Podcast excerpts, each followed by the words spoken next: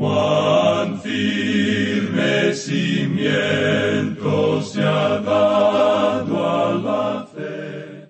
A través de la Biblia, un análisis de la Biblia libro por libro que le ayudará a crecer espiritualmente. Estos estudios fueron diseñados por el doctor J. Vernon McGee. Acompáñenos en este fascinante recorrido a través de la Biblia. La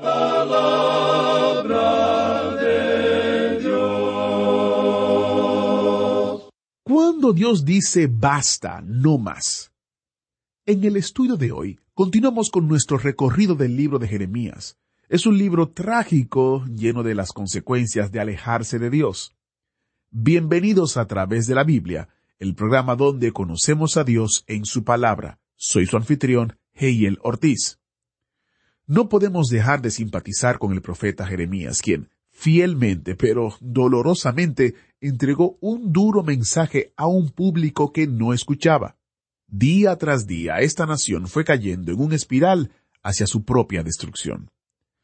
Hay algunas lecciones duras que aprender hoy, lecciones que todos debemos tomar en serio, así que abra su Biblia o encienda su Biblia en el capítulo 2 de Jeremías. Antes de entrar en el estudio de hoy, comparto un testimonio que recibimos de un oyente que se llama Aneuris. Saludos a todos. Bendigo a Dios por ustedes y tan maravilloso programa. Mi nombre es Aneuris. Soy de la República Dominicana, pero desde hace unos 10 años vivo en Italia. Siempre desde adolescente les escuchaba en Radio Transmundial en Santo Domingo, pero al crecer uno se deja engañar del enemigo y se aleja.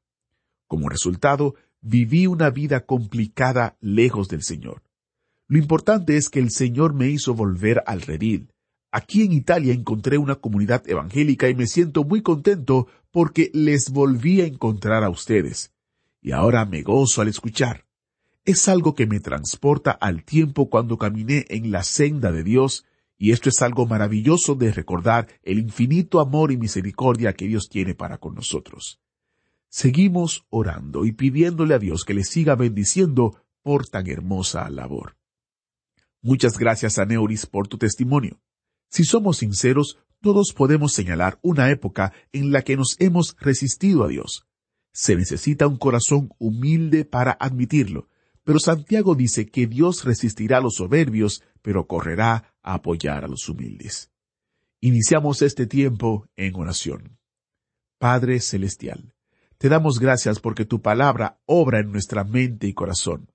Gracias Señor porque podemos aprender de ella, podemos ser instruidos, pero también podemos ser corregidos, podemos ser amonestados y ella discierne nuestros pensamientos y penetra nuestra mente y corazón de manera tal que podemos venir y ser transparentes, sinceros y humildes y reconocer nuestro pecado porque tu palabra nos lo muestra. Te pedimos, Señor, que tú obres en la mente y corazón de todos aquellos que estamos escuchando el estudio de hoy. Aquellos que son creyentes que podamos sincerarnos contigo y reconocer que estamos andando mal delante de ti, y aquellos que aún no te conocen, que ellos puedan admitir su pecado y su condición y que necesitan a Cristo. Te pedimos que sea un tiempo de restauración, de corrección y que nuestras vidas puedan vivir más acorde con tu palabra. Te lo pedimos, Señor, en el nombre de Jesús. Amén. Ahora busque su Biblia o encienda su Biblia en el capítulo 2 de Jeremías, porque iniciamos nuestro recorrido bíblico de hoy con las enseñanzas del Dr. Magui en la voz de nuestro maestro Samuel Montoya. Continuamos hoy, amigo oyente, nuestro recorrido por el libro de Jeremías. Y en nuestro estudio anterior, cuando considerábamos el capítulo uno, vimos allí el llamado y la comisión al servicio de este hombre Jeremías. Eso fue algo realmente impresionante. Esperamos que haya sido así para usted también. Dios llamó a Jeremías cuando era un joven, quizá de unos veinte años de edad, y se nos dice en el versículo dos del capítulo uno lo siguiente. Palabra de Jehová que le vino en los días de Josías, hijo de Amón, rey de Judá, en el año décimo tercero de su reinado. Josías tenía ocho años cuando comenzó a reinar, así que aquí tenemos que serían unos veintiún años los que tenía, y Jeremías tenía unos veinte años de edad. Los dos se conocían. Estamos seguros de esto, ya que el padre de Jeremías fue el que encontró el libro de la ley en el templo y se lo llevó al rey, y eso fue la base del avivamiento que tuvo lugar durante su reinado. En cierto sentido, estos jóvenes comenzaron su ministerio en su juventud, y aquí los tenemos presentados ante nosotros de esa forma. Jeremías nos deja bien claro que él se sentía incapaz de hacer esto, él se sentía indigno, él sentía que no estaba capacitado para esa tarea de profeta y presentó eso como una excusa.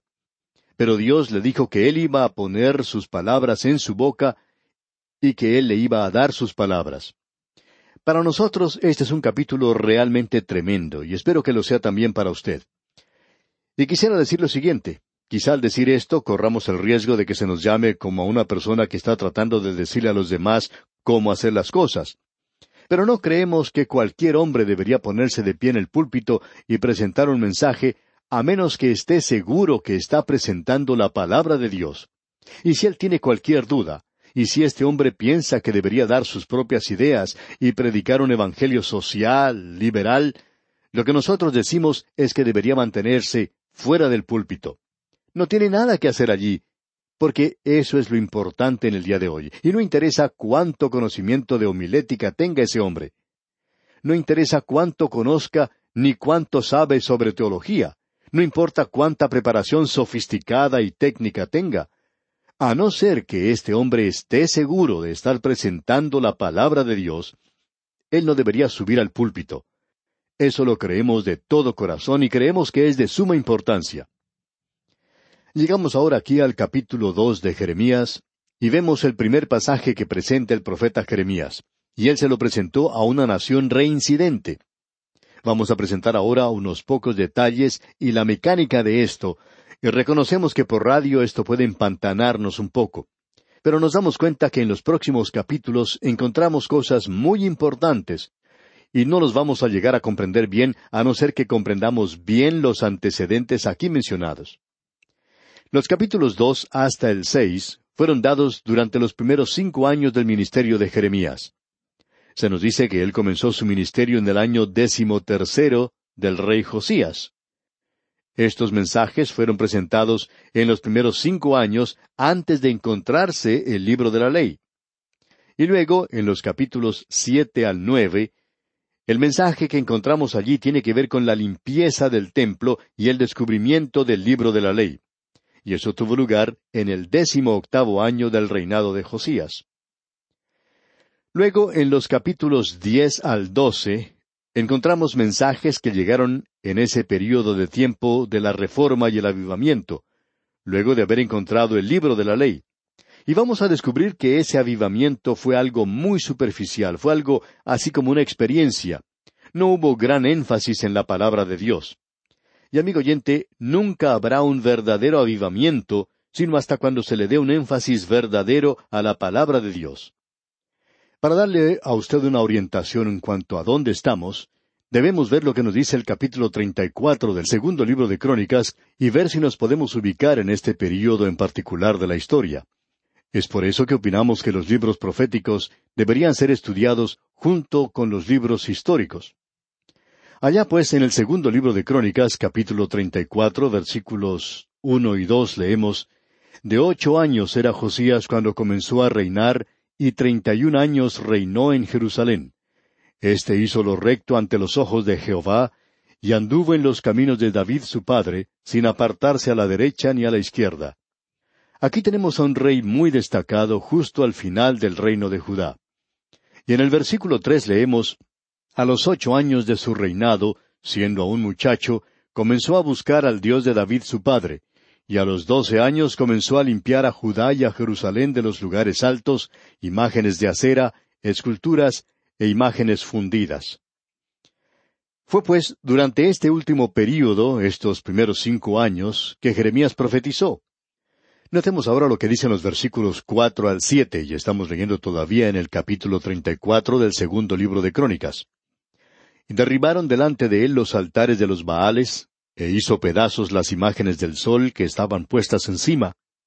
Despedazó también las imágenes de acera, las esculturas y estatuas fundidas, y las desmenuzó, y esparció el polvo sobre los sepulcros de los que les habían ofrecido sacrificios. Quemó además los huesos de los sacerdotes sobre sus altares, y limpió a Judá y a Jerusalén. Lo mismo hizo en las ciudades de Manasés, Efraín, Simeón y hasta Neftalí y en los lugares asolados alrededor. Y cuando hubo derribado los altares y las imágenes de acera, y quebrado y desmenuzado las esculturas, y destruido todos los ídolos por toda la tierra de Israel, volvió a Jerusalén.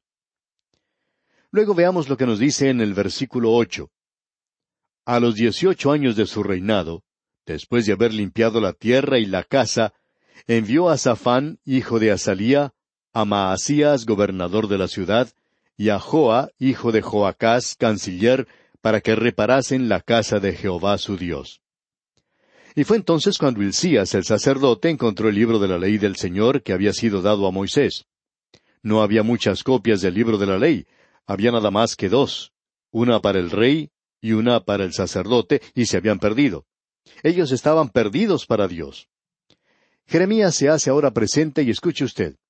Este es un período que, como ya hemos visto al leer la sección histórica, cuando ellos se habían entregado a la idolatría, ellos habían abandonado al Dios viviente. Y en el capítulo dos de Jeremías, éste presenta una profecía maravillosa. Creemos que sería muy difícil encontrar otra porción en las Sagradas Escrituras que sobrepase esta sección en particular, en algo más patético y tierno, y también muy elocuente. Eso es lo que queremos notar. Aquí encontramos un clamor fervoroso ante Dios, quien había sido olvidado e insultado. Su gracia y su compasión hacia la nación culpable se mezclan con una advertencia solemne en cuanto a días terribles que vendrían si los corazones no se volvían hacia Dios. Y todo eso hace de este discurso que vamos a leer uno de los principales que tenemos en la palabra de Dios. El primero comienza en el capítulo dos y continúa hasta el versículo cinco del capítulo tres. Este es el primero que se presenta. Hemos visto que este mensaje puede ser ubicado perfectamente en ese período en particular, cuando este hombre Josías, el rey, estaba buscando al Señor. Pero él no tenía la palabra de Dios. Pero él sabía una cosa, que debía aplastar la idolatría. Ahora otro joven le estaba animando. Y escuche usted esto, esto es algo tremendo, algo grande. Leamos los primeros tres versículos de este capítulo dos de Jeremías. Vino a mí palabra de Jehová diciendo, Anda y clama a los oídos de Jerusalén diciendo, Así dice Jehová, Me he acordado de ti, de la fidelidad de tu juventud, del amor de tu desposorio, cuando andabas en pos de mí en el desierto, en tierra no sembrada. Santo era Israel a Jehová, primicias de sus nuevos frutos. Todos los que le devoraban eran culpables, mal venía sobre ellos, dice Jehová. Esto es algo verdaderamente hermoso. Dios está haciendo algo que, según creemos, es realmente maravilloso. Él está pidiendo a Israel que recuerde esa época primaveral, digamos, de la relación de ellos con Él, cuando Él los había llamado de la tierra de Egipto y cómo ellos habían seguido una columna de nube para guiarlos por el camino durante el día y de noche una columna de fuego para alumbrarles. Y ese fue un período en el cual, cuando ellos se encontraban en ese desierto terrible y amedrentador, ellos buscaron al Señor. Ahora Dios les hace recordar eso. Ellos ya se encuentran en la tierra prometida, y como él había dicho en cuanto al reino del norte bajo Oseas, pero engordó Jesurún y tiró coces. Ellos ahora ya son personas sofisticadas y se han apartado del Dios viviente y se han dirigido detrás de los ídolos. Amigo oyente, no podemos evitar el notar que existe una analogía aquí entre esta nación y nuestras naciones hoy. Dios ha sido dejado de lado hoy. Hubo naciones que fueron fundadas por hombres y mujeres que creían que ese libro era la palabra de Dios, y todo lo que ellos hacían estaba basado en la Biblia. Una de las razones por la cual en el día de hoy nuestros gobiernos no están funcionando como deben es, como ha dicho un historiador del presente, ya lo hemos citado en nuestro programa antes, quien ha dicho que las naciones son controladas hoy por hombres que no conocen nada de la herencia espiritual. Nos encontramos lejos de Dios hoy. Estamos siguiendo a los ídolos, lo cual es el dinero. Las mejores noticias del día hoy provienen de la bolsa de finanzas. Las mejores noticias para el mundo son que están recibiendo gran cantidad de dinero, y el dinero es el Dios de la hora presente. Grande es Diana de los Efesios, y grande es el dinero hoy. Y Dios, amigo oyente, es dejado de lado. Y aquí tenemos algo maravilloso de parte de Dios, quien dice, me he acordado de ti. Ustedes se han olvidado de mí, pero yo me estoy acordando de ustedes. ¿No le parece esto algo verdaderamente hermoso, amigo oyente? Luego en el versículo tres podemos ver estas palabras. Santo era Israel a Jehová. ¿No recuerdas cómo eras antes? Me pertenecías a mí, me seguías, y yo te había guiado. ¡Cuán hermoso! Luego en el versículo cuatro podemos leer Oíd la palabra de Jehová, casa de Jacob, y todas las familias de la casa de Israel. Ahora notemos este mensaje. Aun cuando las diez tribus están esparcidas, habían sido llevadas a la cautividad, aún se encontraban por allí. Y tenemos que aclarar una cosa aquí y estar seguros de que lo aclaremos. Las diez tribus nunca se perdieron. Por tanto, es imposible tratar de encontrarlas hoy. Hay grupos que hoy piensan que quizá estén en alguno de los estados de los Estados Unidos, que se encuentran en ese país o que se encuentran en Gran Bretaña, pero no están perdidos es la misma gente aún, y el mensaje de Dios era para ellos en aquel día. Ellos se encontraban en cautividad en Asiria. Y el versículo cinco de este capítulo dos de Jeremías dice Así dijo Jehová ¿Qué maldad hallaron en mí vuestros padres que se alejaron de mí y se fueron tras la vanidad y se hicieron vanos? ¿Qué mal hay en Dios en el día de hoy, amigo oyente, que nosotros no estamos interesados en Él y que nosotros no estemos interesados en servirle? ¿Hay alguna maldad en Dios? ¿Hay alguna injusticia con Dios? ¿Está Dios haciendo las cosas mal en el presente? Cuán maravilloso es esto que tenemos aquí, amigo oyente. Notemos lo que él dice aquí. ¿Qué maldad hallaron en mí vuestros padres? ¿Qué fue lo que hice mal? ¿Cometí alguna maldad? Y luego en el versículo seis dice, Y no dijeron, ¿Dónde está Jehová, que nos hizo subir de la tierra de Egipto, que nos condujo por el desierto, por una tierra desierta y despoblada, por tierra seca y de sombra de muerte, por una tierra por la cual no pasó varón, ni allí habitó hombre? La gente no acostumbraba a pasar por ese lugar. Amigo oyente, no hay muchos que pasan por allí hoy. Si usted puede observar a alguna persona, se puede dar cuenta de eso. Pero Dios mantuvo a su pueblo allí por cuarenta años, y Él los cuidó, y Él recuerda esto. Y leemos entonces aquí en el versículo siete, Y os introduje en tierra de abundancia, para que comieseis su fruto y su bien, pero entrasteis y contaminasteis mi tierra, e hicisteis abominable mi heredad. Se escucha hablar mucho en el día de hoy en cuanto a la ecología y que necesitamos limpiar la tierra y todo eso. Debemos decir que eso es algo bueno, necesita ser limpiada. Pero, ¿sabe una cosa, amigo oyente? Hay una suciedad moral tremenda hoy. Existe hoy una degradación y un deterioro del carácter tremendo. Y de eso es de lo que Dios está hablando. Ellos contaminaron la tierra de Dios. Ellos tenían que haber ido allí y ser testigos de Él. Y ahora, sin embargo, son tan malos como las personas que se encontraban en esa tierra. Ahora en el versículo ocho, Dios hace responsables a los líderes espirituales. Creemos que el problema comienza en la iglesia en nuestros países. Ninguna nación cae hasta cuando cae primero espiritualmente. Primero viene una apostasía espiritual, pecado moral y luego la anarquía política. Así es como termina toda nación grande. Y en este versículo ocho leemos Los sacerdotes no dijeron ¿Dónde está Jehová? Y los que tenían la ley no me conocieron, y los pastores se rebelaron contra mí, y los profetas profetizaron en nombre de Baal, y anduvieron tras lo que no aprovecha. Quisiéramos decir algo aquí, y no queremos criticar capciosamente, pero hay muchas personas que hoy se suponen ser maestros, predicadores y testigos del Señor, aun entre los laicos, y sin embargo no conocen la palabra de Dios. No la conocen, y nos duele mucho decir eso. No debería haber necesidad de decirlo, pero eso es lo que sucede, amigo oyente. Y como resultado, ellos no conocen realmente a Dios. Usted, amigo oyente, tiene que tener su palabra, la palabra de Dios en su mente y en su corazón, para conocerle a Él. Escuche lo que dice Dios aquí en el versículo nueve. Por tanto, contenderé aún con vosotros, dijo Jehová, y con los hijos de vuestros hijos pleitearé. Dios dice, aún no los he abandonado, aún voy a raciocinar o a alegar con ustedes. Y cuán maravilloso es eso. Notemos ahora la primera parte del versículo trece que nos dice, porque dos males ha hecho mi pueblo.